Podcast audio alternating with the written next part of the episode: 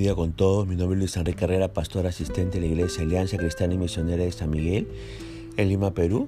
Quisiéramos tener la reflexión del día de hoy, jueves 28 de octubre del 2021. Hoy nos corresponde ver el pasaje de 1 Samuel, capítulo 24, y hemos querido titular a este devocional Devolviendo bien por mal.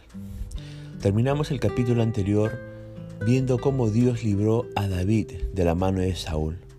Sin embargo, Saúl seguía con la idea fija, matar a David. Luego de recibir información actualizada, ¿qué hace Saúl una vez más, según los versículos 1 y 2 de este, de este capítulo 24, primero de Samuel? Bueno, dice estos versículos que Saúl escogió a 3.000 soldados selectos de todo Israel y fue en busca de David y de sus hombres cerca de los peñascos de las cabras salvajes, allá en el desierto de Engadí. Mire, Engadí significa fuente de los cabritos. Es un manantial. Es un oasis ubicado en el desierto de Judá. Lo muy, muy loco es lo que sucede a continuación. ¿En dónde se mete Saúl con sus hombres y quiénes estaban allí, según el versículo 3? Dice el texto bíblico que Saúl entró en una cueva para hacer sus necesidades. Pero resultó que David y sus hombres estaban escondidos más adentro de esa misma cueva. Todos en la misma cueva. Qué enorme y oscura debe haber sido para que David y sus hombres estuvieran allí y Saúl no los viera.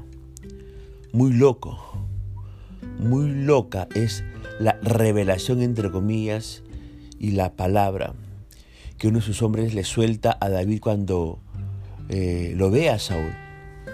¿Qué le dice y qué hace David según el versículo 4?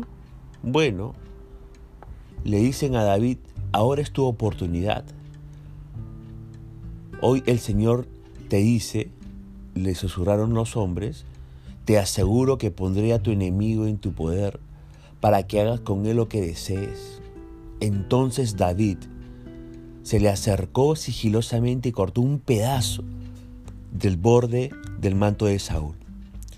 Mire, Dios nunca le había dicho a David que le entregaría a la, que le entregaría la vida de Saúl, jamás le dijo eso.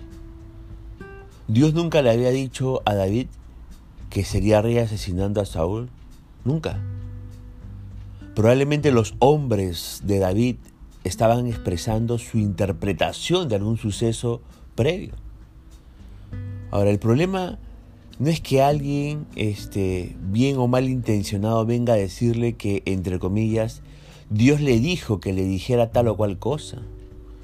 El problema, ¿sabe cuál es? El problema es que usted no tiene en claro lo que Dios quiere para su vida, lo que es y no es de Dios en su vida. David tenía tan, tan, tan, tan claro que asesinar a Saúl no era de Dios, no era palabra de Dios ni revelación de Dios. Por eso no lo hizo, no lo hizo. Ahora, la iglesia está llena de cristianos que piensan que Dios les dijo, o que Dios les mostró, o Dios les habló. Y nada que ver. Interpretan todo mal. Y algunos ni congregan, dicho sea paso. Primero, Dios, entre comillas, les dijo una cosa, ¿no? Después Dios, entre comillas, les mostró otra. Son tan, entre comillas, sube y baja en sus vidas, en sus sentimientos, en sus ministerios, en sus noviagos, etc. Que si realmente Dios les hubiera hablado, no estarían cambiando cada seis meses. Ahora, yo creo que Dios habla, que Dios muestra, que Dios revela, por supuesto que sí pero lo hacen aquellos que lo aman, lo hace en aquellos que ordenan sus vidas. Dios habla, muestra, revela y, y lo hacen aquellos que renuncian a lo que es de Dios, a lo que no es de Dios, que entregan lo que Dios les pide, que viven en santidad y que tienen búsqueda diaria y constante de su presencia. A ellos Dios les habla, a ellos Dios les muestra, a ellos Dios les revela su corazón y sus planes. Y no cambia pues cada seis meses. Por ello, querido hermano, hermana o amigo, no escucha a cualquiera que venga con una, entre comillas, palabra de Dios. No, no lo haga. Ahora, fíjese que el manto, el manto era un vestido largo y ancho, pero sin mangas, usado por los reyes, por los nobles o por los sacerdotes. Sin hacerle daño a Saúl, ¿qué hace David? David corta un pedazo de su manto real. Sin embargo, inmediatamente después de haberlo hecho, ¿qué sucede con David y qué hace según los versículos 5 al 7? Mire, luego de haber cortado el manto del rey Saúl, David lamentó haber tomado una acción, incluso tan inofensiva contra Saúl, el ungido de Jehová. El borde de un manto era un símbolo de posición muy importante en aquellos días. Cortar esta parte del vestido era muy simbólico, lo que explica el remordimiento de David. David tiene muy, muy, muy, muy claro el principio de autoridad. No se toca a los ungidos. Y aprendamos esto, queridos hermanos. Nunca usted y yo nos levantemos en contra de las autoridades establecidas por Dios. Nunca. Si no estamos de acuerdo con nuestras autoridades, si pensamos que están actuando mal, tenemos la libertad para decírselo únicamente a ellos y con respeto.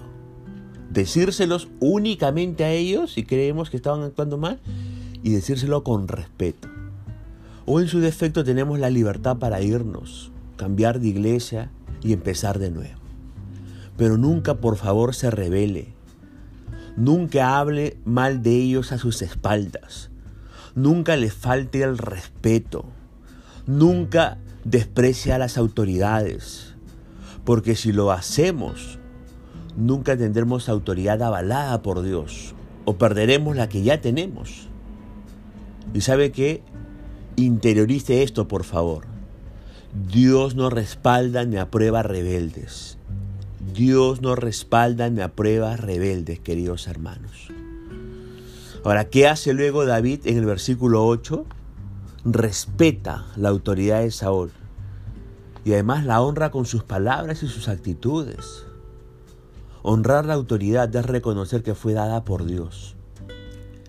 Sí, Saúl la estaba usando mal, muy, pero muy, muy mal, y por eso sufriría las consecuencias pero no es un problema de David. No es un problema de David.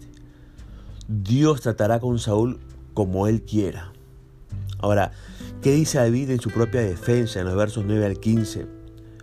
Vamos a sintetizarlo, ¿está bien? Le dice, no le dice David a Saúl, ¿no? No escuches a los mentirosos que te hablan mal de mí en el versículo 9. Pude vengarme por lo que me hiciste. Me perseguiste, me lastimaste y me rechazaste, pero elegí perdonarte porque reconozco tu autoridad, le está diciendo en otras palabras David a Saúl en el verso 10. No te traicioné, ni hice nada para lastimarte, aunque pude hacerlo, le dice en el verso 11. El Señor se vengará por lo que me hiciste, pero yo no me levantaré en tu contra, no me vengaré de ti, le dice David a Saúl en otras palabras en los versos 2 al 3. Le dice, tú tienes la autoridad, el reconocimiento, la grandeza. ¿Por qué me atacas a mí? ¿Quién soy yo para que te sientas amenazado por mí? Le dice David a Saúl en el versículo 14. ¿Qué más le dice? Le dice, Dios es el juez y Él juzgará entre nosotros y Él me defenderá de ti, le dice en el verso 15. Por cinco minutos Saúl vuelve a la realidad. Dejan de perturbarlo sus ideas delirantes y paranoicas. Y Saúl reconoce que David era mejor tipo que él. Se trata a sí mismo como, entre comillas, su enemigo. Reconoce que el reino sería de David y le pide, bajo juramento, que no destruya a sus descendientes. Ahí en los versículos del 16 al 22. Ahora, tras haber obtenido el juramento de David de no agresión, Saúl ¿qué hace? Saúl abandonó su persecución y se volvió. Y desde ese momento, Saúl vacilaría entre el odio contra David y el dolor por aquel odio. David que evidentemente eh, preveía esos cambios, se mantuvo oculto. Ahora, ¿entiende usted lo que acaba de suceder? ¿Entiende? Saúl está reconociendo autoridad en David, una clase de autoridad que él no posee ni entiende. La autoridad que proviene de un corazón completamente entregado a Dios. Y ese es David, queridos hermanos. Ese es David, que no devuelve eh, mal por mal, al contrario. Vemos a David un hombre que devuelve bien por el mal que le han hecho. Y así usted y yo también tenemos que ser, queridos hermanos. Siempre devolver bien a pesar del mal que otros nos puedan hacer. Y más si es que es una autoridad la que quizás nos puede hacer ese mal. Recuerde por favor, la autoridad puesta por Dios siempre, siempre hay que respetarla y honrarla en todo sentido, ¿no? A pesar de que puede ejercer mala autoridad, siempre tenemos que respetarla y honrarla, ¿ok? Punto final para el devocional del día de hoy. La gracia y misericordia sea con usted y su familia. Conmigo será Dios mediante hasta el día de mañana. Que el Señor le bendiga.